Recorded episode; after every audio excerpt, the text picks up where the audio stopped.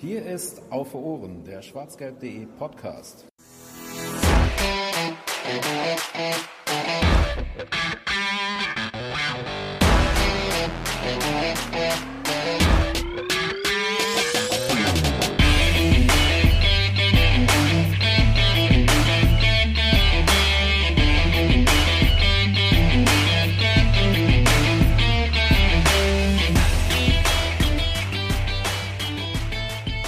Man soll ja Sachen nicht allzu oft wiederholen, allerdings könnte diese Folge natürlich auch wieder heißen. Immer die gleiche Scheiße. Und damit herzlich willkommen zur 94. Ausgabe von Auf Ohren, dem schwarzgelb.de Podcast. Und der BVB ist nach einer kleinen Höhen, Höhenserie, nach einem kleinen Höhenflug wieder im Tal angekommen.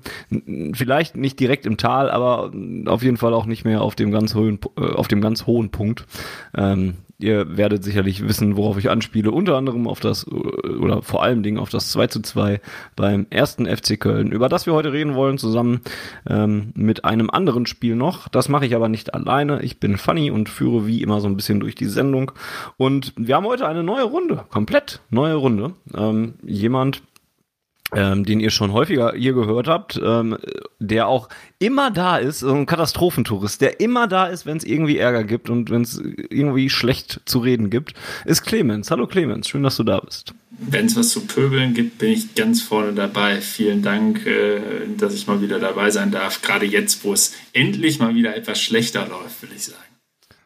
Ist vor allen Dingen auch nicht von langer Hand. Ist nicht so, dass wir letzte Woche geplant hatten, dass du wieder da bist, sondern du springst kurzfristig ein, wenn es irgendwie was zu meckern gibt. Das äh, gefällt mir. Ähm, und eine, eine komplett neue Dreierrunde in dieser Konstellation haben wir auch bedingt durch die Tatsache, dass jemand bei uns ist, den fleißige Auf Ohrenhörer schon einmal gehört haben, nämlich ähm, in der Spielervorstellung zu Renier im äh, Sommer dieses Jahres war er einmal zu Gast. Mittlerweile hat er den Weg zu schwarzgelb.de gefunden und äh, ist jetzt auch mit in diesem Podcast mit dabei. Ich begrüße den guten Jan. Hallo Jan. Ja, guten Tag. Vielen Dank, dass ich hier sein darf. Äh, wie Fanny schon gesagt hat, erstmal freue ich mich allgemein auch bei Schwarz-Gelb jetzt ein bisschen mehr mitarbeiten zu dürfen, ein bisschen da auch nebenbei auch was aufsaugen zu können. Ähm, bei Renier war ich ja schon dabei, da hat das ja gut geklappt, aber im Gegensatz zu Clemens bin ich nicht nur hier zum Pömeln da, sondern auch mal ein paar gute Beiträge zu bringen. Dann ergänzt ihr euch schon mal gut, das ist so perfekt. Ähm, ja, und ich glaube, ähm, eine gut, ein guter Übergang in die News wäre direkt dein Erstlingswerk, was du auf schwarzgelb.de veröffentlicht hast. Denn der BVB hat ähm, ja im Laufe der letzten Woche schon die erste Neuverpflichtung für den Sommer klar gemacht ähm, und damit sind wir eben einfach direkt im Newsbereich schon angekommen. Denn mit äh, Sumaila Koulibaly kommt äh, der erste neue Transfer mal wieder von Paris Saint-Germain. Ähm, 17 Jahre alter Innenverteidiger. Und ähm, das war dein Erstlingswerk, Jan. Du hast einen Text geschrieben auf schwarzgelb.de, den ich euch immer noch, äh, auch jetzt noch ans Herz legen kann ähm, und den ihr euch anschauen solltet. Das ist jetzt natürlich schwer, den zu, runter zu reduzieren, aber als jemand, der sich schon jetzt ein bisschen mit ihm beschäftigt hat und auch ein bisschen was äh, zu ihm sagen kann, weil du was von ihm gesehen hast, was äh, sicherlich noch nicht viele BVB-Fans zumindest ähm, von sich behaupten können. Kannst du uns mal so einen kleinen Kurzabriss, so eine kleine Kurzvorstellung von dem Spieler geben, der uns da im Sommer verstärkt? Ja, ich probiere es. Also vielleicht nochmal ganz kurz einen Schritt davor. Ähm, beschäftige mich sehr viel einfach mit dem Scouting, einfach auch Jugendspielern und sowas. Deswegen kannte ich Kulibali schon aus der sogenannten Youth League, wo ja auch der BVB eigentlich fast jedes Jahr vertreten ist, wo die U19-Mannschaften immer antreten. Und dementsprechend habe ich Kulibali schon vor Corona zweimal spielen sehen, allerdings auch danach noch ein paar Ligaspiele, die verfügbar waren, auf YouTube nochmal angeschaut und mit ein paar Daten da zusammen dann nochmal so eine Meinung erstellt ähm, um das jetzt mal ja auf das Nötigste zu reduzieren. Also Koulibaly ist ein französischer Innenverteidiger, der schon recht früh, mit 16 Jahren nämlich, bei PSG äh, in der U19 spielen durfte, was gerade bei so einem wirklich breit gestückten ja, Jugendkabinett von PSG eigentlich schon recht ungewöhnlich ist oder beziehungsweise zumindest bemerkenswert. Ist als Innenverteidiger auf der linken Position gesetzt, äh, Linksfuß und zeichnet sich einfach damit aus, dass er einfach technisch überragend ist für einen Innenverteidiger. So, das Ganze rundet er halt auch noch mit einer enormen Ruhe ab. Man kann das so beim Spiel mit dem Ball so ein bisschen so mit Sagadu vergleichen. Ähm, ich sehe Kulibali da noch ein bisschen eingeschränkter, also spielt jetzt nicht wie Sagadu unglaublich viele Pässe durchs Mittelfeld, sondern bringt da noch schon sehr gut die Balance zu, sage ich jetzt mal, Stabilität im Spielaufbau rein. Also er spielt schon äußerst saubere und ansprechende Pässe, aber nicht immer so, dass du erstmal das Herz einem in die Hose rutscht, wenn Sagadu da teilweise einen Pass ins spielt. Ähm, dazu kommt, dass er dann auch gegen den Ball, was ja immer noch die Hauptaufgabe eines Verteidigers eigentlich sein sollte, schon so ein bisschen eleganter agiert, um auch hier mal wieder dann ein Praxisbeispiel zu bringen. Sagadu da hingegen ja arbeitet schon ein bisschen mehr mit dem Körper. Kulibali versucht es dann trotz seiner schon ja ordentlichen 1,95 und schon breiten Körperbau ein bisschen eleganter zu lösen, vielleicht eine Sekunde vorher, so Mats Hummels-Style, einfach vor den Gegner zu kommen, wenn der Pass kommt und somit den direkten Körperkontakt zu vermeiden. Äh, hat da zwar noch ein paar Probleme, aber das ist immer noch normal für einen Spieler dieses Alters, wenn da jedes Timing immer passen würde, wäre das auch ein bisschen ungewöhnlich. Wer mehr im Detail da wissen möchte, kann da sich einfach mal den Text nochmal durchlesen, der auf schwarzgelb.de veröffentlicht wurde von mir. Da habe ich das alles im Detail und noch andere Bereiche des Spiels abgedeckt und dann kennt man eigentlich Kulibali auch schon so gut wie in- und auswendig. Kleine Anmerkung noch, so schnell wird man ihn beim BVB wahrscheinlich nicht auf dem Platz sehen. Er sitzt momentan mit einem Kreuzbandriss raus, hat er sich im Februar zugezogen bei einer Trainingseinheit mit den Profis, also wird wahrscheinlich noch ein bisschen dauern. Glaubst du denn, ähm, dass wenn er dann wieder fit ist, dass er dann auch relativ schnell eine Option wird für äh, den ersten Kader? Oder glaubst du, dass er wegen seines jungen Alters da erstmal noch einen Schritt zurückgeht und ja, weiß nicht, ob er nächstes Jahr noch theoretisch U19 spielen könnte oder ähm, ja. Äh, kann er theoretisch, also er wäre noch spielberechtigt ja. für die U19. Äh, ich würde es jetzt mal ganz kurz in zwei Antworten gliedern. Also qualitativ definitiv also wenn ich jetzt das, was ich gesehen habe, diesen Leistungsstart nehmen würde, könnte er ja eigentlich schon um einen Platz in der ersten Elf mitmischen. Jetzt nicht im Sinne von, dass er sofort sagt, hier Mats Hummels ab auf die Bank, aber schon so, dass du den mal einmal reinschmeißen kannst und er fällt jetzt nicht komplett ab. Also das ist auch so ein Spieler wie eben Saga du wäre, den du langsam aufbauen könntest. Also der könnte schon mithalten. Jetzt aufgrund der Verletzung, ähm, die ja schon schon keine einfache ist. Also ich glaube, jeder Fußballfan weiß, was Kreuzbandriss bedeutet äh, und dazu noch der Tatsache, der hat ja seit Februar kein Spiel mehr bestritten. Also seitdem die Corona-Pandemie ausgebrochen ist, gab es ja in Frankreich keine Jugendspiele mehr, auch nicht über den Sommer über. Also der ist komplett gar nicht im Rhythmus, also kein einziges Spiel bestritten. Ich glaube, dass das noch sehr, sehr viel Aufbautraining äh, einfach benötigen wird. Ich kann mir schon vorstellen, dass er im Sommer vielleicht mit ins Trainingslager fährt, einfach um ein bisschen besser in der Mannschaft integriert zu sein, einfach zwischenmenschlich und schon mal so ein bisschen in die Abläufe reinzukommen und da seine Reha dann vielleicht noch weiter durchzieht. Und sobald er dann wieder auf dem Platz stehen kann, dann vielleicht über die U23 dann so langsam angeführt wird. Ich kann mir aber nicht vorstellen, dass er in der U19 bei Mike dann irgendwie zum Einsatz kommt. Wenn, würde es mich schon sehr überraschen, weil schon in der U19 in Frankreich war er komplett überqualifiziert. Also das, der hat auch nur auf Sparflamme da gespielt und hat trotzdem rausgeragt. Klingt auf jeden Fall äh, vielversprechend. Clemens, der letzte Spieler, der von Paris Saint-Germain kam, war Thomas Meunier. Freust du dich genauso auf äh, Koulibaly wie auf, äh, Koulibaly wie auf Meunier? Sagen wir mal so, die Messlatte ist auf jeden Fall jetzt sehr, sehr tief und es sollte ihm nicht allzu schwer fallen, die äh, mit seinen 17 Jahren dann in den kommenden Jahren irgendwann mal zu überspringen. So viel äh, als, als Understatement, also man, ne, das Meunier-Bashing ist in der jetzt ja sehr, sehr einfach und könnte jetzt sehr, sehr ausführlich ausfallen. Belassen wir es erstmal dabei. Ja, das machen wir gleich noch. Da kommen wir, glaube ich, nochmal drauf zu sprechen, auf den guten Belgier. Ähm, ja, und die zweite News äh, seit der letzten Ausgabe ist, ähm, dass die Champions League äh, Viertelfinalbegegnungen ausgelost wurden und ja, man kann sagen, der BVB hat jetzt nicht gerade den leichten Weg bis nach Istanbul geebnet bekommen, ähm, wenn man denn träumen möchte. Denn es geht als erstes, ähm, wie bekannt, gegen Manchester City. Zuerst in England, also naja, zuerst Budapest spielen wir auswärts. Zu Hause gehen in Budapest. genau. Genau. Also man hat erst das Auswärtsrecht. Gibt es das eigentlich auch? Es gibt immer nur das Heimrecht, ne? Auswärts, ist das auswärts dann eine Pflicht? Die Auswärtspflicht? Ja, wahrscheinlich. Du bist doch Journalist. Ja, Clemens. ich würde jetzt, ich sag was schon, das ist die? Pflichtaufgabe auswärts und das Heimrecht zu Hause oder so. Aber interessant, die, die Frage habe ich mir persönlich noch nie gestellt. Na, ich mich bis vor 20 Sekunden auch noch. Siehst du? Sehr stark. Ähm, Wir sollten einen Linguistik, Jedenfalls- einen Linguistik-Podcast aufmachen an anderer Stelle. Oh ja. Demnächst bei äh, ja, auf, auf Lass es, das wird ich Es ist, so schnell bin ich jetzt Es ist, leider es nicht. ist. Naja, jedenfalls muss der BVB erst theoretisch in England spielen. Mal gucken, ob es dann auch darauf hinauslaufen wird und würde dann das Heimspiel zu Hause in Dortmund bestreiten dürfen, wenn es denn soweit käme. Ähm, und jetzt bin ich gerade schon bei dir, mit dir im Zwiegespräch, Clemens. Ähm, Das dürfte wohl das Ende der Champions League-Saison von Borussia Dortmund sein, oder? Sagen wir mal so, ich habe mir im Vorfeld dieser Auslosung die möglichen Gegner angeguckt und dachte so, okay, Liverpool vielleicht, Porto wäre natürlich ganz nice. Einer sollte es auf gar keinen Fall werden, das wäre Manchester City. Ja, ähm, wie es dann meistens so ist, kommt es dann eben halt so, dass es dann Manchester City wird. Also ich habe mir die jetzt ein paar Mal in England äh, angeguckt. Das ist lange, lange her, dass ich so guten Fußball einfach gesehen habe. Ähm, schnell, präzise, natürlich auch mit individueller Klasse, ähm, die ja wahrscheinlich so momentan in Europa äh, seinesgleichen sucht. Ähm, da, da, läuft sehr, sehr viel äh, gut zusammen. Das, es, es, bereitet mir wieder zwei tränende Augen, wenn ich daran denke, dass es ja mal dieses doch recht hartnäckige Gerücht gab, dass Ilka Gündogan vielleicht zurückkommen könnte. Äh, wenn du den momentan spielen siehst, das ist Wahnsinn. Also das ist das Beste, was ich von Ilkay Gündogan gesehen habe. Und wir haben ja wirklich keine ganz so schlechte Zeit mit ihm erlebt.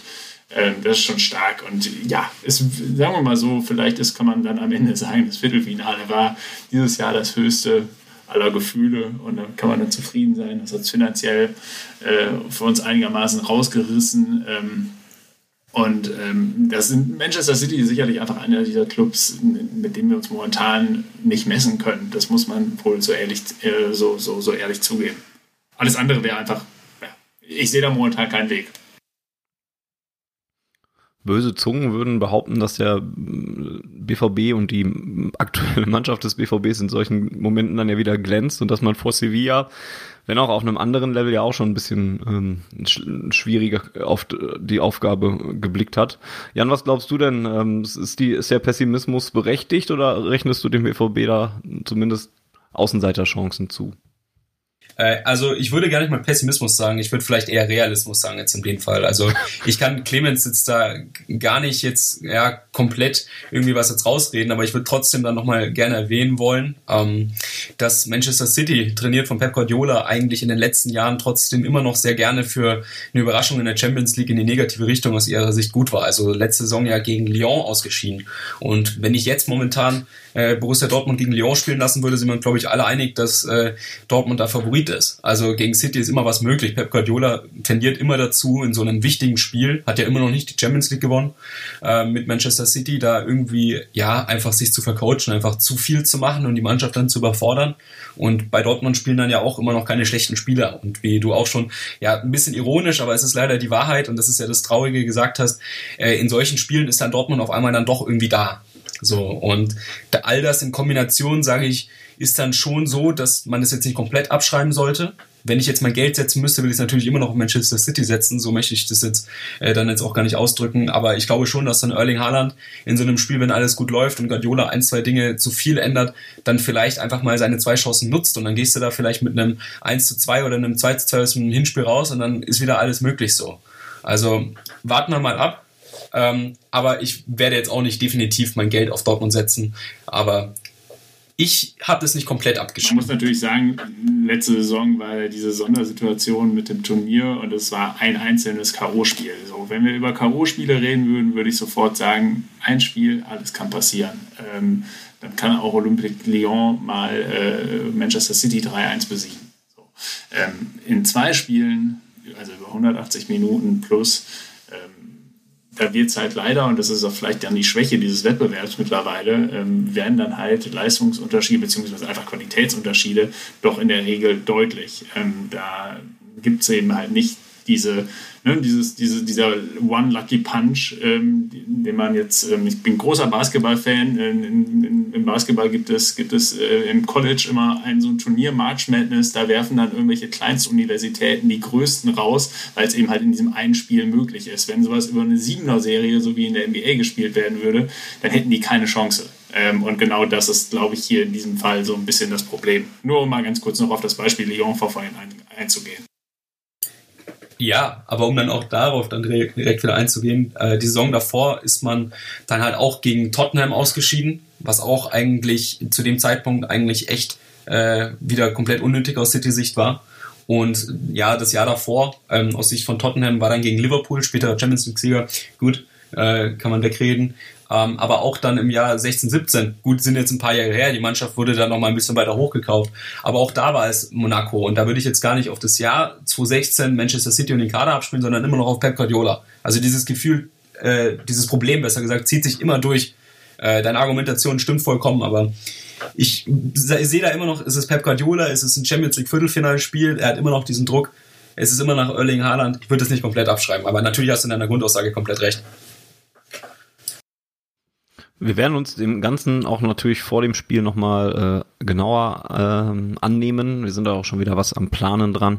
Es werden dann ja auch wieder ganz interessante Wochen. Im Moment ja jetzt die Länderspielpause und danach soll es ja weitergehen äh, mit dem Spiel, äh, was für die Bundesliga richtungsweisend sicherlich sein wird gegen Frankfurt und dann geht's schon gegen City.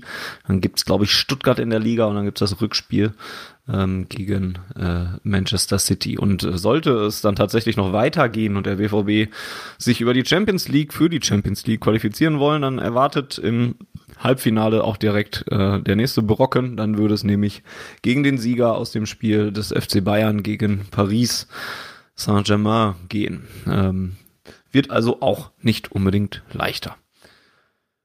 Ja, wir bleiben also dran, was Manchester City angeht. Ähm, find, fand die Diskussion aber gerade schon mal spannend. So ein bisschen Hoffnung habe ich ja jetzt doch wieder. Vor allen Dingen, wie gesagt, der BVB ist dafür wieder, wieder ganz gut.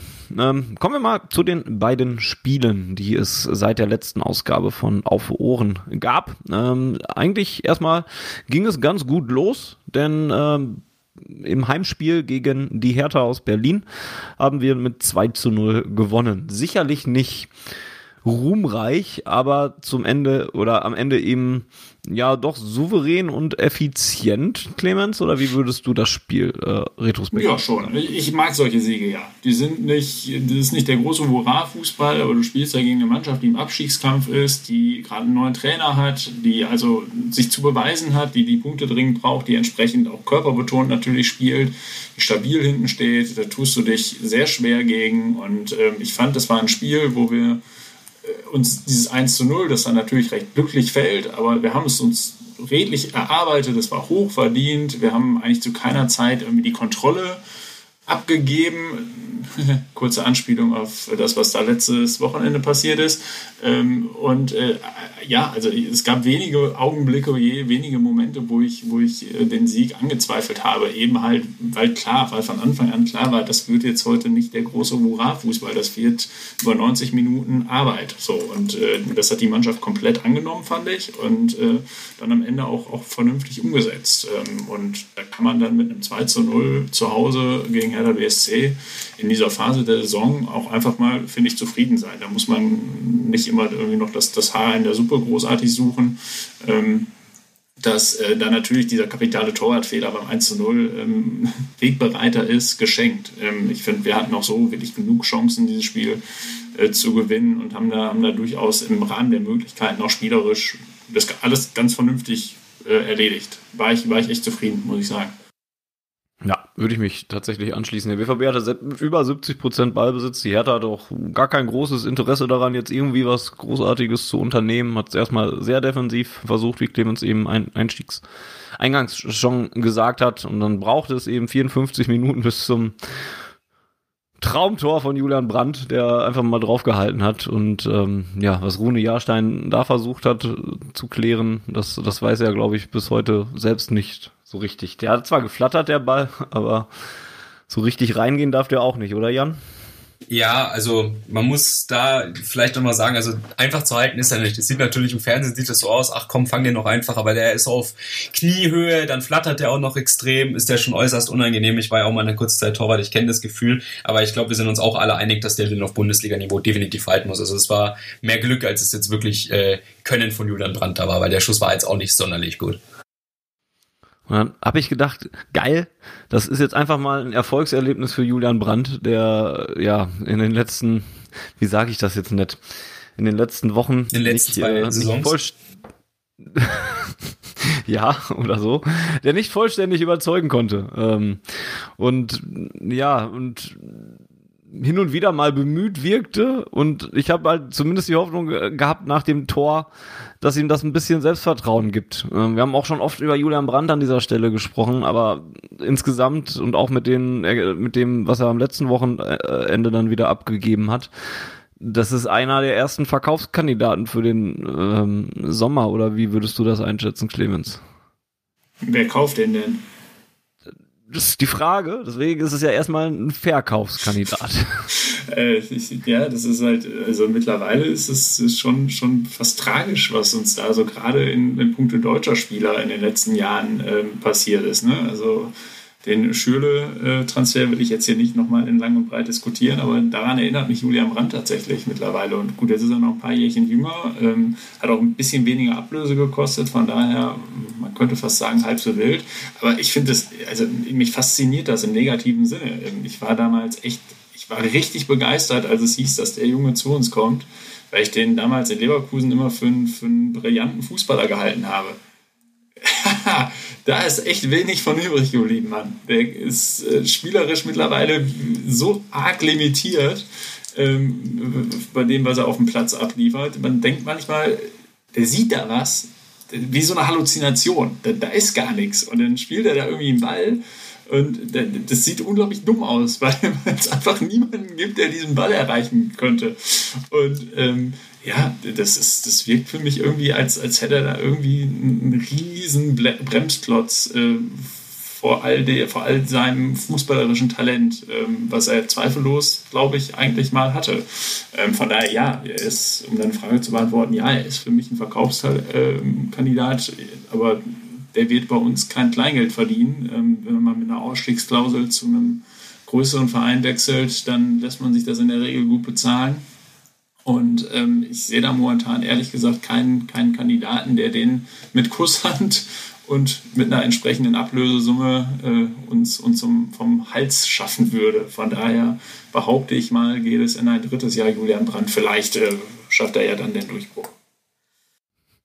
Mein Schwiegervater auch großer Fan von Julian Brandt, deswegen äh, haben wir am Wochenende schon gewitzelt dass ähm, ja die, die anderen ihn einfach halt nicht verstehen, wenn er diese Bälle spielt, die Clemens da gerade so angedeutet hat, dass das nur das eigene Genie von Julian Brandt da eben diese Bälle sieht, wenn er die irgendwo ins Nirgendwo hinspielt. Aber wenn wir es vielleicht mal ein bisschen noch seriöser versuchen, Jan, was, woran liegt das bei, hast du eine Idee, woran es liegt, dass Julian Brandt hier in Dortmund irgendwie ja, wirkt wie ein Fremdkörper häufig? Ja, ich habe sogar tatsächlich eine Idee. Ähm, also ich glaube, wir sind uns alle einig, ähm, dass Julian Brandt von dem Talent, was er einfach hat und von den technischen Fähigkeiten und einfach allen Fähigkeiten, auch im Kopf, wenn es in Sachen Spielintelligenz geht, ist Brandt meiner Meinung nach mit der spielintelligenteste Spieler im Kader und das meine ich, wie ich sage.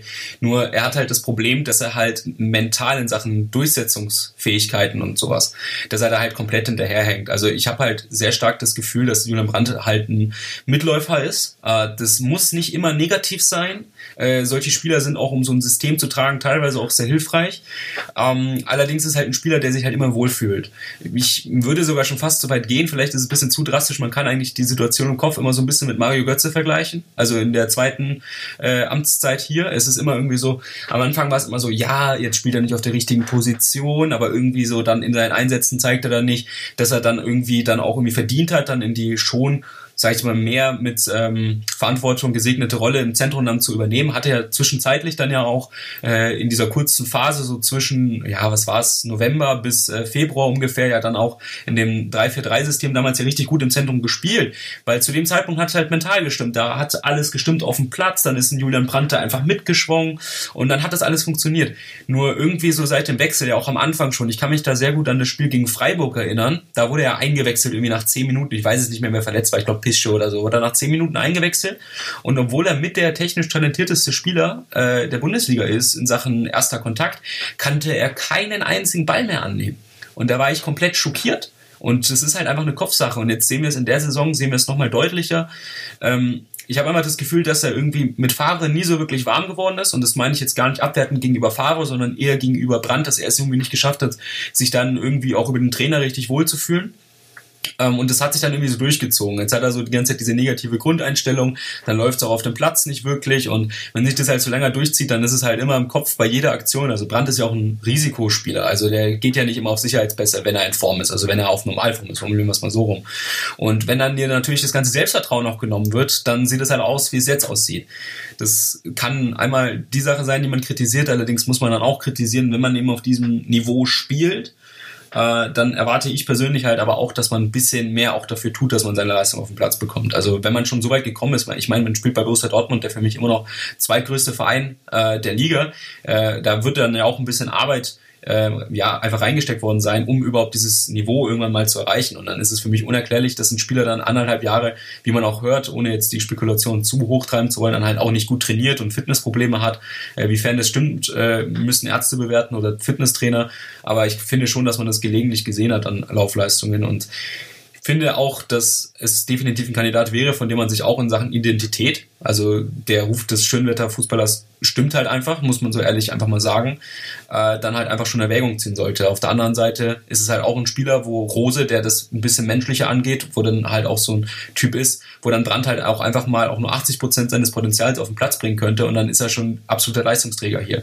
Ich glaube aber, dass es dann am Ende dann schon in der Tendenz auf den Verkauf hinauslaufen sollte, außer da passieren jetzt irgendwelche kuriosen Dinge noch mit Brandt in dieser Saison. Ja, Stimmt, also kann ich mich anschließen mit bei dem, was du sagst, weil, weil ich auch immer, wir haben ja auch häufig bei OVO schon darüber gesprochen, dass er in den Analysen nach dem Spiel ganz häufig richtige Dinge sagt, sie aber selber nie umgesetzt bekommt. Ähm, und, und ja, umso mehr hatte ich eigentlich gehofft, dass es hier nach dem 1 zu 0 oder nach dem Tor äh, und dem Erfolgserlebnis da einfach ein bisschen für ihn nach oben geht. Ähm, tja, das war dann wohl erstmal nicht so richtig der Fall. Ähm, ja, und ansonsten gibt's vielleicht noch zu dem Hertha-Spiel ähm, zu sagen, dass ähm, Wladimir Darida nach dem Einsteigen gegen Marco Reus, äh, was echt ein fieses Einsteigen war, die rote Karte gesehen hat ähm, und Reus daraufhin ausgewechselt werden musste. Und ähm, ja, es wird so langsam halt einfach auch eng im Mittelfeld von Borussia Dortmund, ne, was das angeht. Marco Reus war jetzt auch ähm, am letzten Wochenende in Köln nicht im Kader, auch wenn es nicht eine ganz so schlimme Verletzung zu sein scheint. Es ist immer noch Marco Reus, das sind auch ganz so schlimme Verletzungen manchmal äh, relativ arg lang. Und ähm, dann hat man eben Jane Sancho, der auch wahrscheinlich vor Mitte April, also diese Champions League äh, City-Spiele und die nächsten Aufeinandertreffen in der Liga, die ich eben kurz angesprochen habe, wird auch wahrscheinlich eine knappe Kiste, ähm, die ausfallen.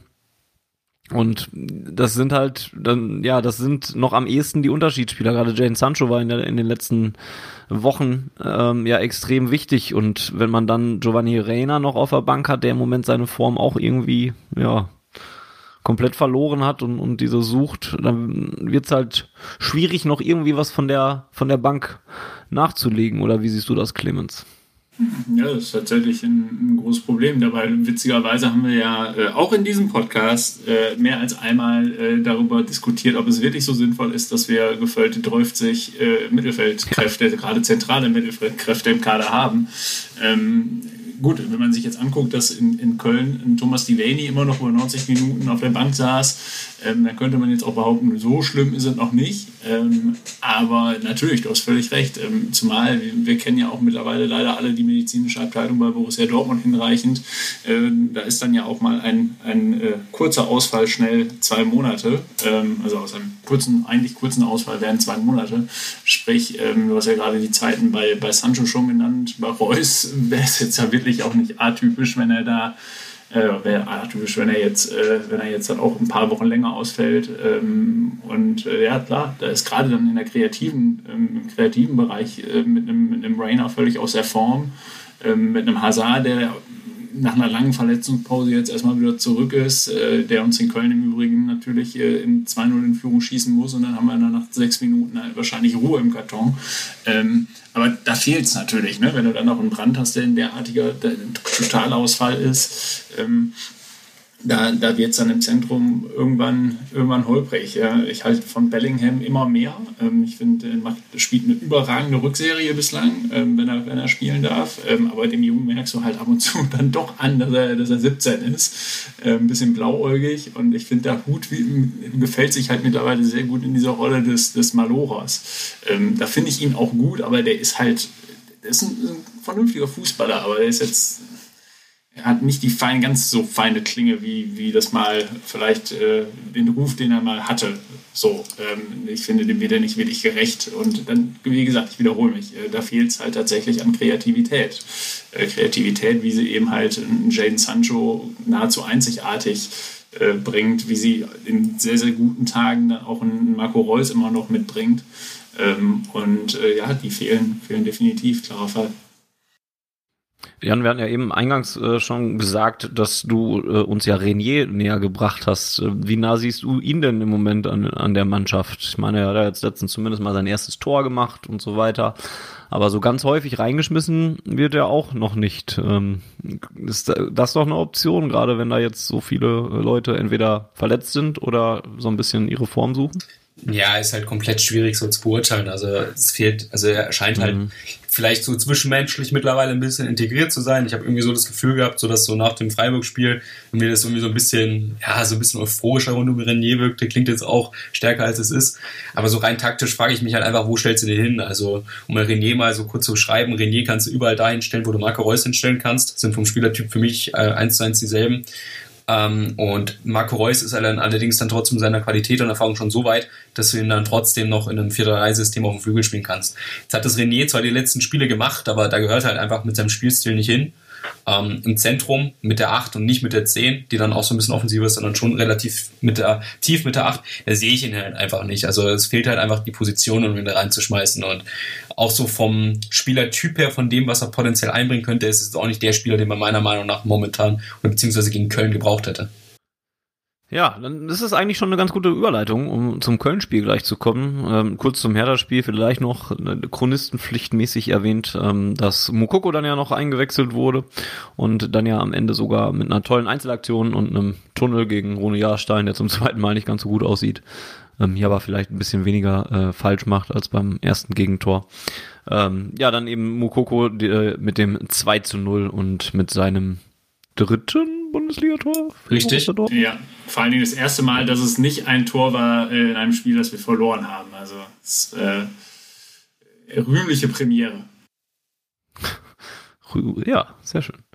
Ähm, ja, und so dann eben, glaube ich, insgesamt äh, einen Haken hinter diese Partie zu machen, ähm, haben wir eingangs ja gesagt, ein, ein souveräner und einfach mal auch ein, ein guter Sieg. Und da hatte, also spätestens da hatte man vielleicht auch das Gefühl, dass es mit Borussia Dortmund ähm, vielleicht wieder ein bisschen aufwärts geht. Man war dann auch wieder ein bisschen dran an den Champions League Plätzen, weil Frankfurt, glaube ich, auch nicht gewonnen hatte an dem Wochenende. Oder das war das Wochenende, wo alle ziemlich für uns gespielt haben, ne? Genau. Ja. Wolfsburg nicht gewonnen, Frankfurt nicht gewonnen. Passte. Genau. Es sah wieder besser aus. Ja, und dann kam das Auswärtsspiel in Köln. Und ähm, wenn wir den Katastrophentouristen jetzt schon da haben, Clemens, dann, dann, dann fang doch mal an, ähm, was dich umgetrieben hat bei diesem Spiel beim ersten FC. Erstmal hat mich umgetrieben, dass dieses Spiel ja irgendwie zwei Kilometer Luftlinie von meinem Wohnort stattfindet und äh, man das im heimischen Wohnzimmer voll, äh, sich anschauen musste. Ähm, dann hat mich umgetrieben, dass ich nach ungefähr fünf Minuten dachte, boah geil, heute mal richtig entspannt Fußball gucken, schön so ein 5-0 Auswärtssieg feiern, haben wir lange, lange, lange nicht mehr gehabt. Weil der hat überfordert, hat schon echt lange keine Mannschaft mehr gegen Borussia Dortmund gespielt. Ähm, da war ja jeder lange Ball äh, lang hoch und weit nach vorne, war, war echt brandgefährlich. Ne? Und ähm, so, dass es nur 1 zu 0 stand nach, nach 10 Minuten, war, war echt, ja, konnte sich der FC echt bedanken. Und ähm, dann auch das, man, man ist ja von, von seinem Verein mittlerweile vieles gewohnt. Ne? Und dieses so sich so stetig abbauend äh, in den Verwaltungsmodus schalten, äh, den Gegner ins Spiel kommen lassen. Ich keine Ahnung, wie häufig wir das wahrscheinlich alle in den letzten Jahren gesehen haben und äh, vor dem Fernseher stehst und, und brüllen willst, weil du genau weißt, was passiert. Und genau das passiert dann natürlich auch. Du kassierst dieses saudämliche Gegentor zum 1-1 äh, per Elfmeter. Ähm, ein klares Handspiel, müssen wir auch nicht weiter darüber diskutieren.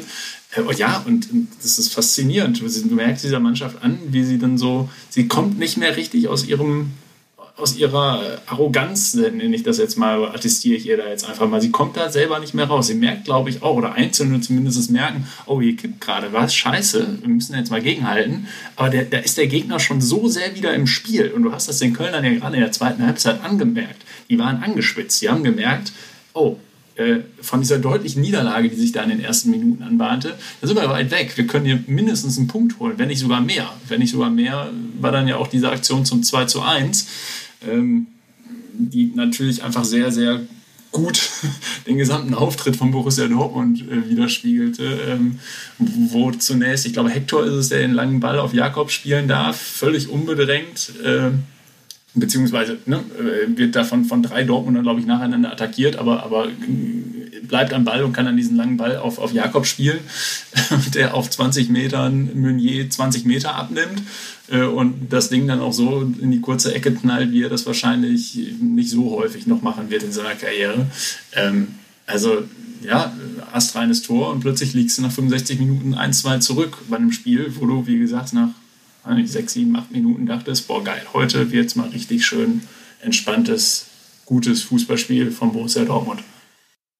Ja, du hast das Wort äh, Arroganz benutzt. Ähm, das hat Kai, Kai Dittmann bei Sky auch getan. Das, Und dann ähm, muss es ja stimmen. Dann muss es ja stimmen. Eigentlich ist es eher ein Gegenbeispiel dafür, aber, aber ich würde zumindest auch in ähnliche Richtungen denken, weil ich das, weil ich das Auftreten vom BVB echt auch selbstgefällig und arrogant fand. Ähm, in, in dem Sinne. Jan, würdest du denn da auch zustimmen bei dieser Vokabelwahl? Also ich muss mich echt zusammenreißen. Also ich halte mich gerade auf Twitter habe ich mir mittlerweile angewöhnt, das recht seriös, entspannt anzugehen, jetzt nicht irgendwie beleidigend zu werden oder ähnliches, aber bei dem Spiel bin ich wirklich durchgedreht. Also um da mal kurz den Vergleich noch zu bringen, so das zum Freiburg-Spiel zum Beispiel, ja, da war es einfach so, das hat man da zur Kenntnis genommen, äh, man hat sich aufgeregt, man fragt sich, wie gehen die zwei Schüsse da rein, warum äh, spielt ein Julian Brandt so wie ein Julian Brandt spielt, aber es, man war es irgendwie gewohnt in der Situation, aber wie Clemens auch schon perfekt erläutert hat, du hast halt irgendwie nach fünf Minuten gedacht, jetzt nimmt diese Mannschaft wirklich einfach diesen wirklich positiven Schwung mit. Sie wird halt wirklich gefestigt. Ähm, es ist alles super. Und dann irgendwie so nach 15 Minuten ungefähr, man hat ja sogar nach dem Tor dann noch sogar sehr gut weitergespielt. Dann irgendwie so auf einmal hat dann irgendwie jeder auf dem Platz gedacht, ja, das Spiel ist durch. Also das hat ja alles gestimmt. Der Matchplan ist perfekt aufgegangen. Auch in der Aufteilung einfach, äh, wo Spieler äh, XY hinläuft und der andere dann hingeht, wie das Passspiel abläuft. Das hat ja alles super gestimmt. Also der Matchplan war sogar von Edin Terzic richtig gut eingestellt und das nervt mich dann ja noch umso mehr, während das ja in Freiburg ja gar nicht geklappt hat. Ähm, und dann einfach, es ging dann los mit diesen Rückpässen. Ich glaube, also ich weiß ja nicht, ob das jetzt noch jeder im Kopf hat. Da waren ja locker vier bis fünf und es waren auch wirklich vier bis fünf Rückpässe dabei, die einen Millimeter fast in den Fuß des Stürmers gegangen wären, die da, der dann alleine aufs Tor läuft. Äh, oder ähnliches, dass Hitz da einfach keine Chance mehr hat, den Ball dann außer in den Gegner reinzuhauen. Und das ist halt wirklich dann das wirklich der endgültige Beweis gewesen, dass es einfach überaus arrogant war. Und es ist für mich nicht erklärbar, wie eine Mannschaft da so schnell arrogant werden kann. Gerade mit der wirklich schon Krise, die man ja davor hatte. Ich würde es tatsächlich sogar Krise nennen. Ähm, wie das dann so schnell passieren kann. Ähm, ich würde da dann auch nochmal ganz gerne dann auch Edin Terzic so, sofort äh, rausnehmen, so im Sinne von, wie kann er die Mannschaft dann so emotional so entgleiten lassen. Das war halt einfach dieses, einer der klassischen Spiele, wo du als Trainer draußen stehst, du kannst machen, was du willst, du kannst die, wenn es es geben würde, die Musterlösung der jetzigen Ansprache rausziehen, aber du erreichst die Mannschaft nicht. Und das war dieses klassische Spiel. Es war so unglaublich verunsichert danach. Also gerade die zweite Halbzeit war ja das Sinnbild dafür, wie viele Fehlpässe da gekommen sind. Also gerade Moderhut, Moderhut davor, komplett gefestigt wieder die letzten Spiele, das, was man sich ja immer die ganze Zeit gewünscht hat, spielt da auf einmal unzählige Seitenverlagerungen ins Aus. Auch der doch so gestandene Mats Hummels spielt unzählige äh, Bälle einfach ins Aus. Und irgendwie, man hat irgendwie so die ganze Zeit nur das Gefühl gehabt, irgendwie so, ja, irgendwie haben die keinen Bock mehr, die sind komplett mit der Situation überfordert und eigentlich wünschen sie sich doch nur, dass es abgepfiffen wird. Und es war einfach wieder sehr schön ähm, einfach da wieder auf den Boden der Tatsachen geholt zu werden. Was mich dann allerdings am meisten aufgeregt hat, war die Aussage von Michael Zorg nach dem Spiel. Ja, wir haben gedacht, wir sind schon einen Schritt weiter. Und da frage ich mich, warum denkt man dann überhaupt, dass man schon diesen Schritt gegangen ist, ohne dass jetzt wirklich endgültig bestätigt ist? So, wenn man sich das dann ja nochmal durchliest, die Leistung gegen Sevilla war ähm, in dem ersten Spiel wirklich mental überragend. Ähm, Und das hat sich dann ja so ein bisschen durchgezogen. Aber so wirklich diese richtigen Brockengegner, ich meine, gegen Bayern hat man ja eigentlich auch dann im Grunde genommen sich dann hinten reindrücken lassen und dann irgendwie das auch nicht so ganz bestätigt. Ich sehe das jetzt nicht so negativ, wie jetzt der Punkt mit Bayern kommt, aber um das mal nur so zu verdeutlichen, wie man da auf die Idee kommen kann, dass man einen ganzen Schritt weiter ist.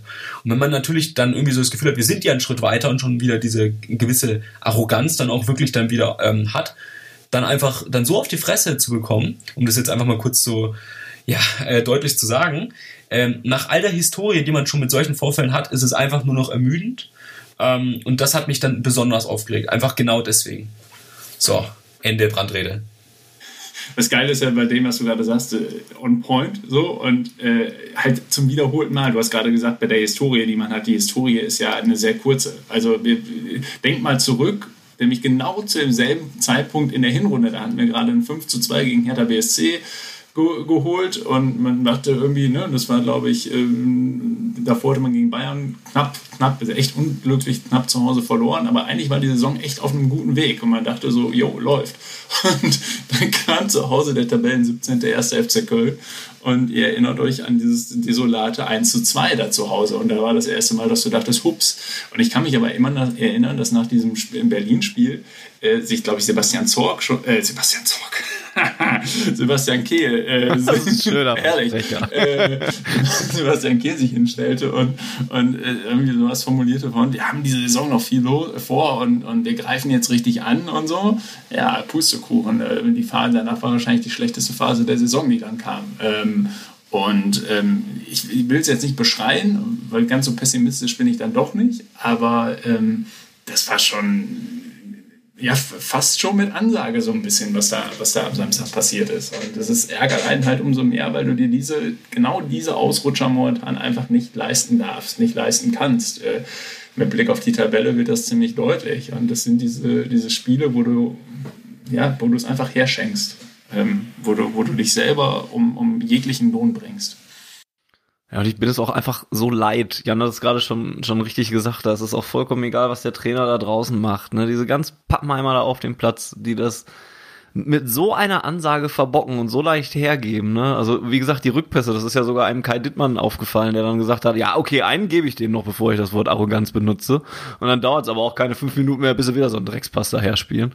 Ähm, und, und das, das ist alles so, oh, täglich grüßt das Murmeltier. Man ist nicht nur seit einem Jahr in diesem ganzen Corona-Scheiß gefangen, sondern irgendwie auch in diesem ganzen Borussia Dortmund-Scheiß gefangen, dass man sich so einen, so einen Kack wieder antun muss, immer, immer wieder mit Regelmäßigkeit.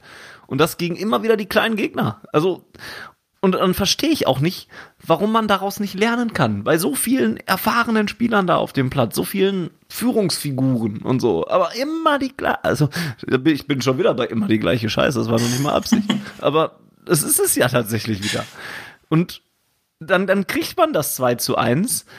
Und es geht noch nicht mal dann. Noch nicht mal, wenn du gegen den Tabellen, was waren sie vor dem Spiel, 16., 17.? Nee, 14. Aber. 14. Egal. Okay. Gegen einen da aus dem Keller ist im Endeffekt auch gar nicht so entscheidend. Wenn du da zurückliegst, dann nicht mal dann geht ein Ruck durch die Mannschaft, ne? Ja, Bayern-Beispiel und so, aber wenn die zurücklegen, dann, dann merkt man direkt, ja, okay, scheiß drauf, das drehen wir jetzt noch. Und bei Borussia nichts. Nichts. Vor allen Dingen, ich weiß nicht, wie euch das ging. Ich fand ja, dass, dass du bei, bei, bei dem Köln-Spiel die ganze Zeit dachtest, da ist, ein, da ist ein Gegner auf dem Platz. Die sind, die sind immer noch angelockt. Die führen zwar gerade 2-1, aber die sind total instabil. Mit ein bisschen mehr Fokus, mit ein bisschen mehr einfach spielerischer Klasse, die wir eigentlich theoretisch grundsätzlich in der Lage wären, auf den Platz zu bringen, ähm, können wir dieses Spiel problemlos drehen. So, also nein, wir bringen jetzt keine weiteren Bayern-Beispiele, aber es hätte, würde Vereine geben in Deutschland, nicht nur in Deutschland, aber auch in Deutschland, die dieses Spiel wahrscheinlich noch auch in 25 Minuten noch easy zu einem Sieg gedreht hätten, mit etwas mehr Konsequenz äh, und, äh, und, und Drang nach vorne.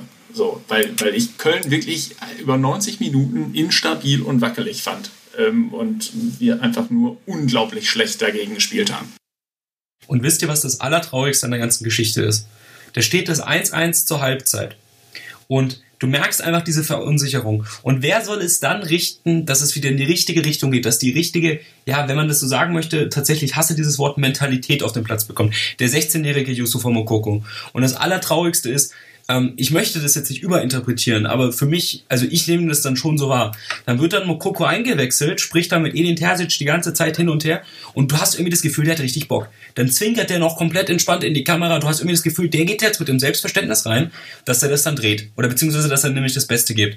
Gut, dann hat er auch in den ersten zehn Minuten, du hast gemerkt, der hat Bock, der zieht es nach vorne, der schießt auch einfach mal. Und dann ist es der 16-Jährige, der gegenüber von gestandenen Profis im, ja, im späten 20er Alter, der ist, der eine richtige Mentalität vorlebt. So, gut, man muss fairerweise dann auch sagen, dass Mokoko ab der 60. Minute dann auch nicht mehr mitgespielt hat. Das ist allerdings meiner Meinung nach nicht auf seine Leistung oder Einstellung zu schieben, sondern einfach deswegen, weil er keinen Ball bekommen hat, weil eben davor alle ins Ausgespielt wurden. Aber das ist ja das Traurige, dass es dann wieder der 16-Jährige ist, der das dann richtig vorlebt. Oder der 20-jährige Erling Haaland, der zwar Bock hatte, auch wenn er sich meiner Meinung nach dann schon fast zu bockig verhalten hat, was dann auch einfach kontraproduktiv ist. Ähm, aber es ist dann immer traurig, dass es immer diese zwei bis drei, vielleicht maximal noch vier Spieler sind, äh, die das dann einfach vorleben, genau das, was du halt brauchst. Ähm, aber dann die anderen irgendwie keinen Bock mehr haben. Und es ist halt einfach traurig. Es ist traurig. Es sind einfach zu viele Mitläufer. Aber ich glaube, diese Mentalitätsdebatte hat mir schon so oft und wir sind es auch alle leid. Aber das wollte ich nochmal äh, angemerkt haben, dass es einfach traurig ist, dass der 16-jährige Yusuf Mukoko ist, der dann die richtige Einstellung auf den Platz bringt. Du kannst es ja sogar noch weiter drehen, weil, weil dann Ansgar Knauf eingewechselt wird, der dann auch derjenige ist, der das 2 zu 2 dann zumindest noch vorbereitet, weil der dann halt auch einen Sprint anzieht und mal ein bisschen Zug zum Tor damit reinbringt. Ne? Und Im Übrigen genau so eine Szene, die ich meinte, mit dieser, mit dieser Angeschlagenheit oder dieser Wackeligkeit der Kölner. Ne? Eine gezielte Aktion, einmal mit Herz da vorne über die Seite gehen, einmal in den Zweikampf sich reinwerfen und, und, und das Duell gewinnen, weil man halt die spielerische Klasse auf seiner Seite hat war eine, war eine super Szene. Ähm, sorry, ich habe dich unterbrochen. Ja, nö, alles gut, passt ja auch gut dazu, ne? Und, und auch, auch ein Ansgar Knauf ist dann derjenige, der es rumreißen muss, wie Jan es gerade so schön sagte. Ne? Der ist, weiß nicht, der ist ein bisschen älter als Mokoko, 18, 19, 19 wieder sagen 19, oder sowas. Ja. Ähm, ja, und, und Erling Haaland haben wir schon angesprochen. Ohne Erling Haaland könnte Borussia Dortmund eh schon kacken gehen und, und würde, würde diese Saison gar nichts mehr erreichen. Ne? Und ähm, ja, da, da, da kann man sich jetzt drüber streiten, sicherlich, ob da jetzt ein, bisschen was zu viel des Guten war, aber wie angepisst der nach dem Spiel war, da, da, da, den ärgert das wenigstens. Ein paar andere, die laufen dann da halt her, klatschen da halt ab, ne? Der ist wenigstens sauer und schmeißt weg und, und sagt Bullshit. Aber das ist ja eine. Äh, weil, weil, weil der zumindest das sagt, was wir hier schon die ganze Zeit sagen, weil der es auch nicht mehr sehen kann. Ja, aber das ist ein interessanter Diskussionsansatz, den man mal vielleicht ganz kurz ausführen kann. So, was ist uns da lieber halt irgendwie, ne? Der, der, der Erling Haaland, der sagte gerade, ähm, es war schon fast ein bisschen übertrieben oder ein bisschen zu viel, äh, wie, wie, er sich da angestellt hat. Ähm, ich bin da ja auch eher bei dir, Fanny, und, und finde es, find es gut und finde es richtig. Ähm, auf der anderen Seite habe ich früher als in den wenigen Jahren meiner eigenen aktiven Fußballzeit genau solche Mitspieler schon, aber auch sehr gehasst. Ne? Diese Diven, die halt äh, sehr, sehr gut waren, ähm, aber halt, wenn es mal nicht lief, dann auch irgendwie nur noch vorne standen und die Fresse aufgemacht haben und, und gemeckert haben. Ähm, vornehmlich über die eigenen Mitspieler, so bringt dich natürlich auch nicht richtig weiter. Also da ist auch, finde ich, so ein bisschen ist ein schmaler, schmaler Grad zwischen äh, Mentalität vorleben und halt auch irgendwie einfach nur eine beleidigte Diva sein. Ja, um da vielleicht mal kurz meine Aussage mal kurz zu relativieren. Ähm, ich meine eigentlich gar nicht das, was jetzt nach dem Spiel passiert ist, dass er sich da so aufregt. Ich glaube, der hätte sich auch noch sehr gerne mehr aufgeregt, wenn keine Kameras da wären. Äh, wird wahrscheinlich in der Kabine dann auch so gewesen sein. Aber da gab es diese eine Szene, das war in der ersten Halbzeit, da wo Jude Bellingham mit dem linken Fuß aus der Distanz geschossen hat. Äh, muss jetzt jeder ein gutes Spielverständnis haben, um zu wissen, welche Szene ich meine. Ähm, da hat Haaland dann schon eine Möglichkeit gehabt, wo man sagen könnte, okay, gut, Bellingham muss da vielleicht doch eher Haaland den Zielspieler anspielen.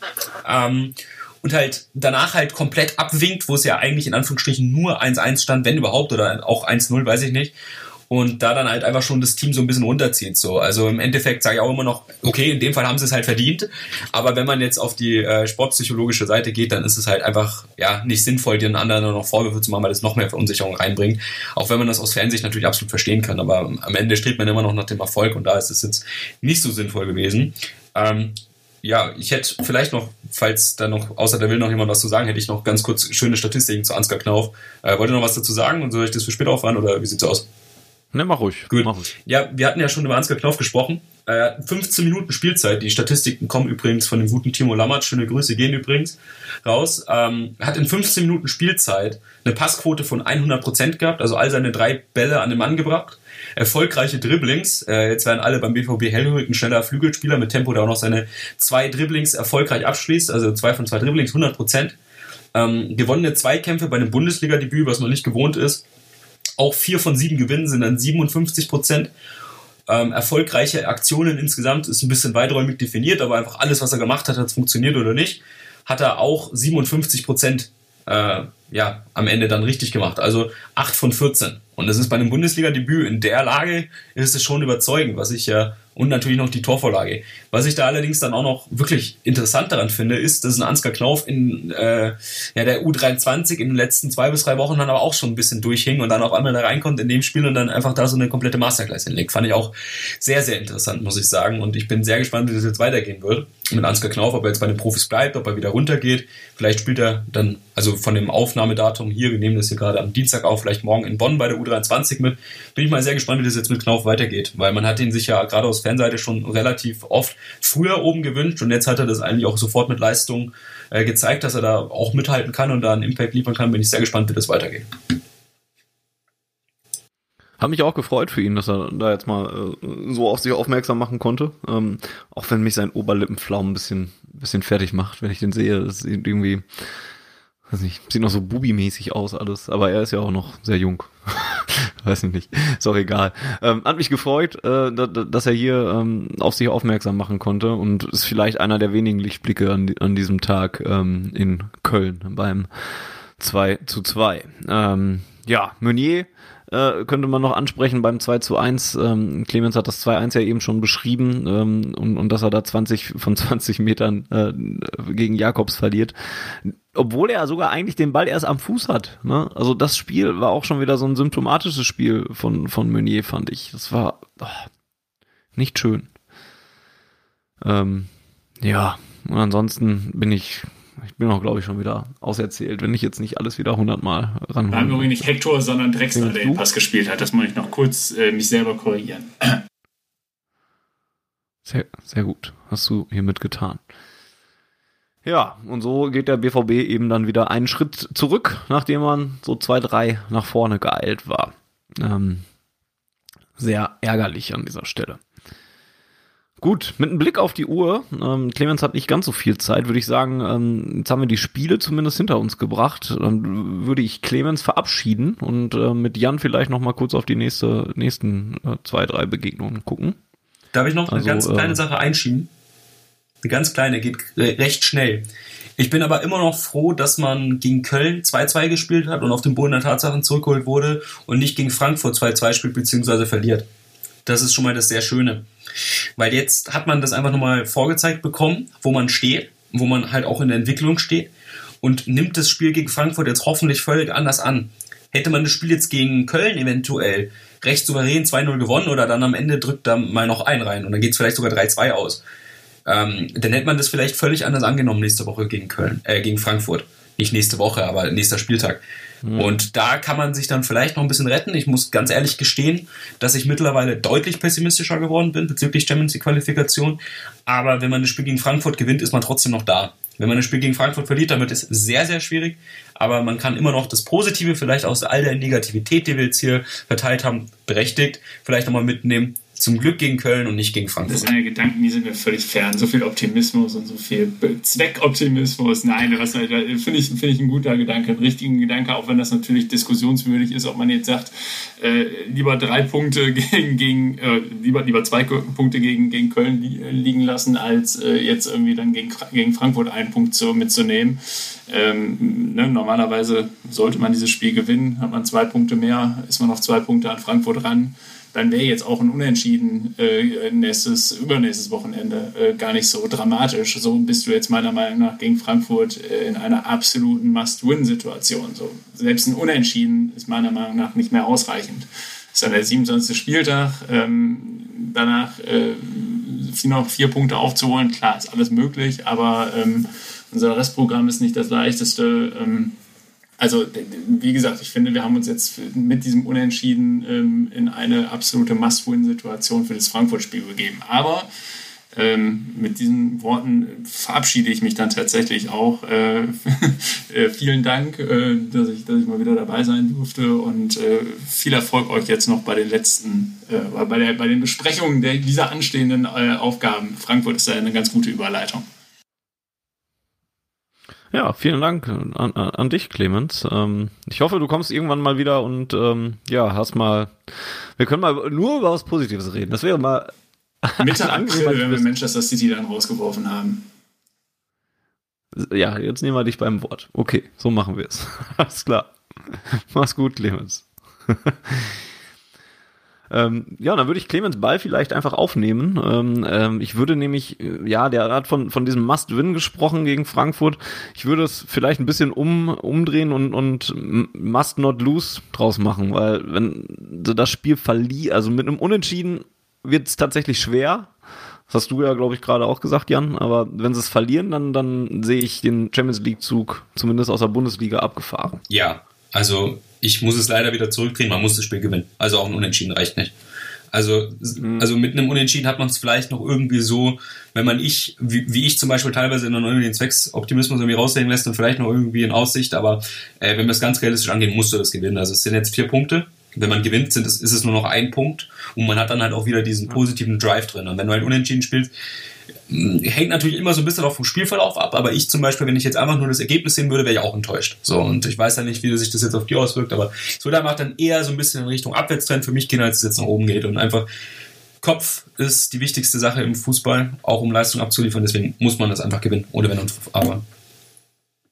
Ja, das stimmt schon. Ja, wenn ich ein bisschen drüber nachdenke, ist das tatsächlich Richtig. Ähm, vor allen Dingen, weil ich auch mehr davon aus, also ich sehe auch nur noch die Möglichkeit, Frankfurt zu überholen und ähm, nicht mehr Wolfsburg. Die sind, die sind in dieser Saison, keine Ahnung, was sie gefressen haben, aber die sind ja in dieser Saison so souverän und konstant, ähm, dass ich nicht glaube, dass wir, da sind wir acht Punkte jetzt hinter, dass wir da noch irgendwie an denen vorbeikommen. Also wenn dann Frankfurt und ja, selbst bei denen wird es ja nicht einfach, weil die ja auch einfach fantastischen Fußball spielen, wenn man sich da teilweise angeguckt hat, was die am Wochenende da auch am Ende jetzt nicht komplett souverän gegen Union, aber was die da zwischenzeitlich gespielt haben, war ja auch ähm, richtig stark. Also das wird auch kein, kein leichtes Spiel werden gegen die Eintracht. Nee, also gar nicht. Also vor allem kommt auch sehr, sehr stark darauf an, ob Akanji bis dahin wieder spielen kann. Ähm, so sehr ich äh, Emre Can für die letzten Spiele dann eigentlich doch wieder lobe, nachdem ich ihn aufgrund seines dann schon mehr, mir viel zu risikoreichen Spielen der EV dann wieder loben musste für sein Defensivspiel, hätte ich halt schon ein bisschen Bange, wenn dann äh, 1000 Flanken im Spiel äh, von Kostic da in die Mitte hageln und dann ist es Hummels und, Akan, äh, und Can Jan, der sich da auch mal ganz gerne mit zu viel Körpereinsatz dann da irgendwie versucht, einen Vorteil zu verschaffen. Deswegen hoffe ich da, dass da Kanji dann noch zurückkehren kann. Sieht ja eigentlich ganz gut aus. Vielleicht nochmal kurz zu Wolfsburg. Ich habe das vor zwei Spieltagen ähm, also spaßeshalber so äh, durchgerechnet ist natürlich immer so ein bisschen so, ja komm, Frankfurt verliert da mal ein bisschen eher und Dortmund gewinnt mal so ein bisschen eher. Aber so rein rechnerisch, man hat ja noch das direkte Duell gegen Wolfsburg. Wolfsburg spielt, soweit ich das richtig im Kopf habe, auch noch gegen Leipzig und gegen Bayern. Wenn man da jetzt seine Pflichtaufgaben erfüllen würde, könnte man da noch rankommen. Aber ich sag's dir ganz ehrlich, das ist mir sowas von egal, ob man Dritter oder Vierter wird. Äh, für mich wäre es einfach nur so extrem wichtig, Vierter zu werden. Also ich weiß ja nicht, ähm, wie das manche wahrnehmen. Das ist ja so gar nicht mal so für das Prestige, so eigentlich so jetzt wirklich so äh, katastrophal, wenn man Europa League spielt. Also ich glaube, so rein vom Prestige ist es vielleicht sogar ganz äh, gut und auch wichtig, dass man da wieder auf den Boden der Tatsachen kommt einfach und halt einfach so merkt, so okay, so geht es definitiv nicht weiter und nicht nur, ach, jetzt haben wir uns wieder gerettet, äh, sondern halt auch finanziell haut es halt richtig in die Kassen, vor allem in der Zeit von Corona wäre das halt, ja, ich will nicht sagen Vollkatastrophe, aber es wäre schon ein deutlicher Einschnitt. Also Aki Watzke hat ja schon gesagt, dass man jetzt niemanden ähm, aufgrund der Corona-Situation äh, finanziell jetzt diesen Sommer verkaufen muss. Ich glaube, dass Jaden Sancho da ein Kandidat ist, äh, auch um vielleicht so ein paar Schulden aufzudecken, ist, glaube ich, eigentlich schon so ein stilles Agreement zwischen allen. Ich glaube, das spielt auch eine kleine Rolle. Ähm, aber wenn halt die Europa League halt wegfällt, dann muss man sich halt dann auch, also beziehungsweise wenn es dann die Europa League wird, muss man sich dann vielleicht auch noch überlegen, ob da vielleicht noch einer dazukommt. Und die Überzeugungsarbeit bei Spielern, die dann potenziell dazukommen und äh, wenn sich dann Rose jetzt nur ein Beispiel, weil mir jetzt kein anderer Spieler auf dieser Schwelle einfällt, Florian Neuhaus zum Beispiel wünscht, ähm, Florian Neuhaus sagt natürlich bei Champions League wesentlich eher zu, als er bei Europa League zusagt. Und dann musst du schon wieder ein bisschen kreativer werden und musst dann vielleicht auch mal die B-Lösung nehmen oder die C-Lösung nehmen, was da vielleicht schon als geplant war. Und das wäre einfach in Summe dann halt einfach echt ein viel größeres Problem, als vielleicht manche denken. Ja, glaube ich auch tatsächlich, ähm, dass das nicht schön wäre, wenn sie das verpassen würden, ähm, dass Borussia Dortmund die Champions League braucht. Alleine schon, weil ich mir nicht vorstellen kann, dass Erling Haaland sich das nochmal antut, ohne dass wir Champions League spielen. Also den dann davon zu überzeugen, dass er hier nächste Saison auch nochmal gegen den Ball tritt und Europa League spielt, stelle ich mir schwierig vor. Also ich, klar, glaube ich jetzt auch nicht, dass er direkt moppert und, und, und alles niederschmeißt. Dafür ist er selber ja auch zu ehrgeizig oder so. Aber es wird schwerer Angebote für ihn, die ja kommen werden im äh, Sommer. Brauchen wir uns, glaube ich, auch nicht drüber äh, unterhalten. Die abzulehnen oder beziehungsweise Erling Haaland gegenüber klar zu machen, warum man da jetzt nicht hingehen darf. Und ähm, ja, da fehlt mir ein bisschen Fantasie, ohne die Champions League nächstes Jahr noch Erling Haaland zu sehen. Ja, das Ding ist, ähm, ich sehe das halt eigentlich auch so komplett wie du. Ähm, nur ich sehe das halt so aus zwei Perspektiven. Ich sehe das so einmal so aus dieser Perspektive, äh, wenn du Europa League spielst, musst du Haaland erst recht halten. Äh, Gerade mit den, in Anführungsstrichen, nee, nicht in Anführungsstrichen, mit dem Umbruch, der halt im Sommer ansteht. Müssen wir mal schauen, wie der wegen Corona dann halt auch aussieht und halt auch ob Champions League oder Europa League. Ähm, aber wenn es Europa League wird und du diesen, ja, dann schon ein bisschen eingeschränkten Umbruch hast, dann brauchst du vielleicht erst recht Haaland, weil bei Haaland hast du halt, sofern da keine Verletzung passiert, hast halt Garantie auf mindestens 25 Tore. Ähm, mit Rose glaube ich dann, dass es vielleicht sogar noch ein paar mehr werden. Das war ja Haaland auch eine kurze Zeit verletzt. Mm, und dann kannst du sagen, okay, jetzt kann ich mit diesen 30 Toren ja komplett sicher planen. Der baut einen Mokoko dann auch nochmal weiter auf. Äh, das bringt uns enorm viel und somit qualifizieren wir uns in Anführungsstrichen sicher äh, sicher ist nie was im Fußball und gerade nicht bei Borussia Dortmund, äh, für die Champions League und dann sind wir wieder auf der richtigen Fährte. So, jetzt ist allerdings auch wieder die andere Seite, die man sehen muss. Gar nicht mal, ob Haaland da jetzt Bock hat drauf oder nicht. Ich glaube nämlich, dass er, wenn er müsste, da jetzt nicht im Auber-Style oder Dembele-Style dann äh, sich da irgendwie rausstreicht. Ich glaube, der würde das dann schon machen und der würde das dann auch professionell angehen. Ja, zur anderen Seite muss man es dann aber auch noch sehen. Ähm, ich will jetzt gar keine Zahlen nennen. Ich glaube, das wird immer in den Medien immer dahin spekuliert, dann dahin spekuliert, dahin spekuliert. Ich persönlich gehe jetzt aber mal für meine Argumentation davon aus, dass zweite, also das äh, übernächste Saison, also äh, im Jahr 2022, der Ausstiegsklausel greift, die nicht dreistellig ist. Davon gehe ich jetzt einfach mal aus. Und da muss man jetzt einfach auch mal abwägen, äh, trotz Corona und mit dem Umbruch, der dann auch wieder ansteht, ob man sich dann vielleicht nicht dann doch selber nochmal viel mehr Budget schaffen möchte. So, ich glaube, dass man für den Erling Haaland ähm, diesen Sommer trotz Corona mit all den englischen Clubs und dann ja auch schon, ohne jetzt in die Politik oder in die Virologie abstreifen zu wollen, dann schon ein bisschen Optimismus, dass es dann vorbei ist. Gerade in England äh, dann vielleicht reingeht, dass man vielleicht von Chelsea oder was weiß ich, da vielleicht auch aus Spanien von Real Madrid dann vielleicht sogar 150 Millionen, vielleicht sogar ein bisschen mehr, müssen wir mal schauen, wie die Saison halt dann auch für Dortmund ausgeht, dann halt bekommt. So, mir ist natürlich absolut bewusst, dass dann 150 Millionen nicht 150 Millionen sind, die bei Dortmund ankommen. Das muss man auch noch mal ein bisschen abwägen. Aber das ist dann halt schon mal die doppelte Summe dann vielleicht, äh, wenn man jetzt die spekulierten Zahlen da vielleicht dann nochmal anschaut, die man dann halt nächsten Sommer bekommt. Und da muss ich mich dann auch wieder fragen, ist es dann vielleicht nicht das bisschen Mehrwert mit dann noch mehr Budget dann umzubauen? Äh, also gerade in der Abwehr. Also das Budget wird ja schon begrenzt sein, gerade durch die Schulden, die man ja wegen Corona hat. Wenn man dann viel mehr Budget hat, kann man vielleicht dann auch mal endlich eine stabile Abwehr aufbauen. Ähm, die dann einfach dafür sorgt, dass man dann halt auch mal so dann auch mal besser dasteht in der Saison und dann auch langfristig ein bisschen denkt. Also das wird eine schwierige Sache äh, sein, die man da abwägen muss. Ich wäre Haaland absolut nicht böse, äh, wenn er im Sommer gehen würde. Ich könnte es absolut nachvollziehen und gar nicht mal wegen der Situation, die man hier in Dortmund hat, sondern einfach nur, weil im Gegensatz zu ja, Jaden Sancho dann vielleicht letztes Jahr ich bei, mir bei Haaland zu 100% sicher bin, dass er auch mental und in seinem Spiel dafür bereit ist, diesen Schritt zu machen. Ähm, also greift nicht mal der Punkt. Äh, er hat sich nichts zu Schulden kommen lassen. Also ich hätte damit auch so, äh, also ich würde es ihm nicht vorwerfen. Ich könnte beide Seiten Verkauf oder behalten alles absolut nachvollziehen. Es wird sehr schwierig. Wie siehst du das? Es würde mich halt einfach schmerzen, den Jungen nicht mehr vor der Südtribüne und vor einem vollen Westfalenstadion spielen zu sehen. Also das, das würde wehtun, einfach. Das der, da, da hat er noch nicht genug von gekriegt. Das habe ich hier schon mal gesagt, aber das, das wäre echt das Traurigste, wenn, wenn Haaland nach Dortmund kommt und, und hier nur ein halbes Jahr vor Fans spielt und dann weiterzieht und ein, zu, zu einem der besten Stürmern der Welt wird und reift. Weil das daran, daran führt auch kein Weg mehr dran vorbei. Ähm, ja, wobei das, was du gesagt hast, natürlich alles äh, sehr nachvollziehbar und richtig ist. Ähm, ein schwieriges Abwägen, äh, was zum Glück nicht ich machen müsste an der Stelle und vielleicht Borussia Dortmund selber auch nicht. Ähm, die Hoffnung besteht ja noch. Ich habe witzigerweise tatsächlich mal gerade in die nächsten Wochen des VfL Wolfsburgs reingeguckt, denn die spielen ähm, nach dem nächsten Spieltag, wo wir gegen Frankfurt spielen, da spielen, spielt Wolfsburg gegen Köln, da sollte nicht so viel anbrennen. Und dann wird's für für die Wolfsburger zumindest ein bisschen interessanter. Da geht's nämlich dann gegen Eintracht Frankfurt direkt. Also wenn der BVB das Spiel gegen die Eintracht gewinnen würde, dann hätte man die Woche darauf, während Dortmund in Stuttgart spielt, äh, das direkte Duell zwischen Wolfsburg und Frankfurt, wo man ja dann auch zumindest auf irgendwen was aufholen würde. Und dann spielt Wolfsburg nämlich äh, zu Hause gegen die Bayern. Und vielleicht ist man dann tatsächlich schon wieder ein bisschen näher dran. Wie gesagt, ich kann es mir nicht vorstellen, dass man Wolfsburg noch kriegt, weil die auch diese Saison einfach echt guten Fußball spielen, konstanten Fußball spielen. Wout Weghorst da vorne seine Hütten macht. Ähm, aber vielleicht kommt man dann ja doch nochmal dran.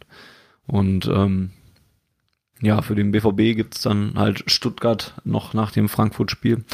Äh, du wolltest aber gerade kurz was sagen, Jan. Äh, Bezug auf was? Ich, dachte, du hattest dein Mikro gerade angeschaltet. Ach so, nee, nee, ich kann vielleicht noch mal ganz kurz, ich habe es vorhin glaube ich schon gesagt, aber noch mal ganz kurz, weil du es jetzt gerade mit Wolfsburg äh, angesprochen hast. Also mir ist es ehrlich gesagt so egal, ob es drei oder vier wird, Hauptsache es ist Champions ja, League. ja. Also das ist mir so egal. Ja. Da, da, da stimme ich komplett zu. Ich, ich suche halt nur einen Verein, an dem wir vorbeiziehen können und ja, im, im Zweifel glaube ich eher Frankfurt, als dass es Wolfsburg wird. Am Ende wird's einfach äh, Real Madrid, weil das der Finale, Finalgegner in der Champions League wird. Also ich weiß ja nicht, wo das Problem ist. Das war alles ganz Ja. entspannt. Dann kann ich damit auch sehr gut leben, wenn dann eben fünf Ja. deutsche Mannschaften spielen in der nächsten Saison in der Champions League. Dann soll es mir recht sein. Ja. Äh, mit, dem- mit dem DFB-Pokalsieg kommen wir ja leider nicht in die Champions League rein. Das, ähm, Schade. Dann bin ich mir unsicher. Über Kiel haben wir, glaube ich, geredet hier an dieser Stelle schon bei Auf Ohren. Da geht's ja in der nächsten Runde dann gegen Kiel. Wann ist das Spiel? Das ist im Mai erst, ne? Das ist relativ spät, glaube ich. Ja, ich weiß auch nicht, warum. Warum ist denn das eigentlich an einem Samstag? Also verstehe auch nicht. Hast du das zufällig? Nee, ich habe auch letztens irgendwie geschockt gesehen, dass das, dass das, dass, dass irgendein Finale dann auf einem Donnerstag liegt. Das DFB-Pokalfinale? Genau, das Hilfe. DFB-Pokal. Das DFB-Pokalfinale liegt nämlich auf einem Donnerstag auf Christi Himmelfahrt. Ähm, da habe ich mich noch gefragt, und das ist dann halt an, an dem Donnerstag, bevor am Samstag darauf der 33. Spieltag stattfindet. Und der 33. Spieltag ist ja immer einer, der komplett 15.30 stattfindet. Das heißt, dann gibt es Mannschaften, also zwei Mannschaften wird es ja geben, die im Endspiel im DFB-Pokal spielen, an einem Donnerstag und Samstag 15.30 schon wieder um, um wichtige Bundesligaspiele spielen, Punkte spielen. Allem, also ich, ohne es jetzt zu wissen, gehe ich mal davon aus, dass es so terminiert ist wegen der EM. Ähm, aber das ist doch Jetzt- komplett schwachsinnig. Dann schiebt doch den 33. Spieltag oder halt einen Spieltag davor in der Bundesliga einfach unter die Woche, dass du, also kann du nicht Pokalfinale gespielt haben und dann noch in der Bundesliga angehen. Also geht auch nicht.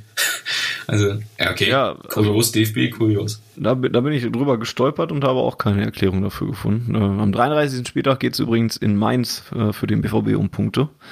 Und ähm, ja, wenn man dann Finale spielt, ist es, hat man müde Knochen zumindest. Ähm, während es gegen Mainz ja wahrscheinlich noch um Abstieg geht. Also für Mainz wahrscheinlich um den Abstieg.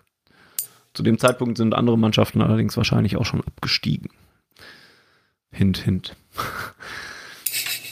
Ja, das wären so die nächsten Wochen ähm, rund um äh, den äh, BVB und ich glaube, damit können wir ein kleines Schleifchen an diese Ausgabe machen, an die 94. Ausgabe von Aufen O- von von Aufen Ohren, von Aufe Ohren heißt dieser Podcast seit einigen Jahren. Ähm, vielen Dank an dieser Stelle an alle, die uns Feedback haben äh, zukommen lassen. Ähm, ähm, wenn ihr das auch wollt dort draußen, könnt ihr das gerne tun. Per Mail zum Beispiel an podcast.schwarzgelb.de. Da haben äh, Georg und Lino waren es, glaube ich, in der letzten Woche, in der letzten Ausgabe gesagt, seid euch sicher, wir lesen das alles. Wir können nicht auf alles antworten. Wir suchen uns manchmal aber Sachen raus, die wir dann nochmal rauspicken und äh, besprechen hier. Ähm, gerne auch bei Twitter at auf Ohren ähm, folgen, dann kriegt ihr da alles mit, wenn es neue Ausgaben gibt oder könnt uns da auch Feedback schicken. Ähm, uns findet ihr ähm, auch äh, auf Twitter. Jan heißt @janp. Richtig? 0-0. Stimmt, 09. Jan P09. Ähm, dort zu finden. Ähm, mit seinen Analysen und Scouting Reports und allem möglichen. Äh, mich findet ihr unter @reallyfunny äh, mit meinen mit meinen Rants schlechter Laune ähm, und ansonsten wie gesagt äh, Twitter äh, auf Ohren oder podcast.schwarzgelb.de als E-Mail. Ähm, empfehlt uns weiter, das hilft uns immer wieder, wenn ihr sagt, ähm, die Jungs von Auf Ohren machen einen ganz akzeptablen Podcast, dann erzählt das euren Freunden, vielleicht hören die dann auch mal rein. Abonniert uns bei Apple Podcasts, bei YouTube, äh, auch da gerne in die Kommentare schreiben, da gucken wir auch regelmäßig rein. Äh, und bei allen anderen Plattformen eben auch. Ihr kennt das Ganze. Und wenn schwarzgelb.de an sich dann unterstützt werden soll, weil da auch äh, coole Texte erscheinen, hin und wieder, dann äh, könnt ihr das bei schwarzgelb.de slash unterstützen, das Ganze dann mit UE geschrieben tun. Da kriegt ihr alle Informationen, wie ihr uns helfen könnt, mit kleinen Beiträgen im Monat zum Beispiel. Da gibt's dann eine Steady-Mitgliedschaft, die man erwerben kann für kleine Goodies. Ähm, und so weiter. Lest euch da einfach mal rein, wenn es euch interessieren sollte. Jo. Und dann, denke ich, bedanke ich mich noch bei Jan ähm, dafür, dass er ähm, hier eingesprungen ist, relativ spontan. Ich hoffe, wir hören dich jetzt ein bisschen häufiger im Podcast. Oh, ja, ich habe gedacht, da kommt noch was dazu.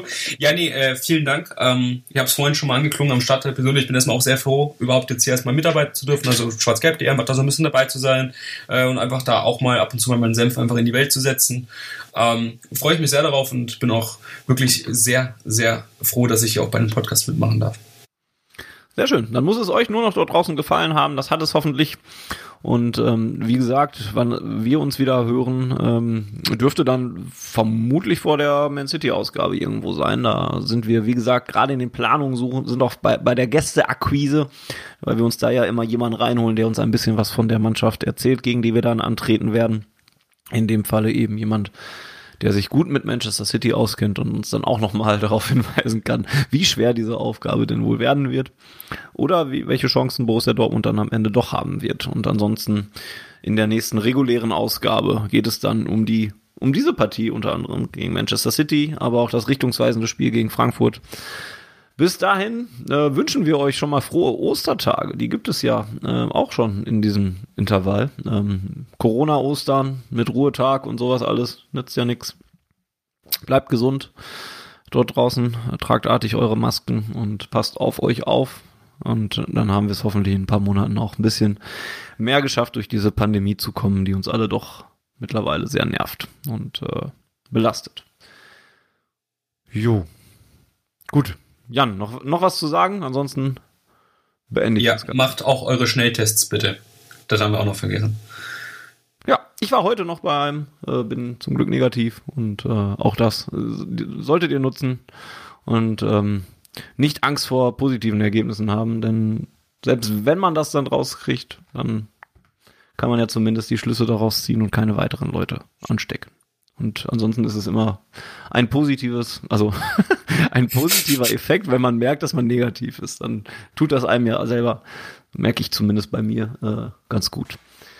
Gut, dann sage ich bis zum nächsten Mal ähm, und verbleibe mit dem fast schon traditionellen HABVB.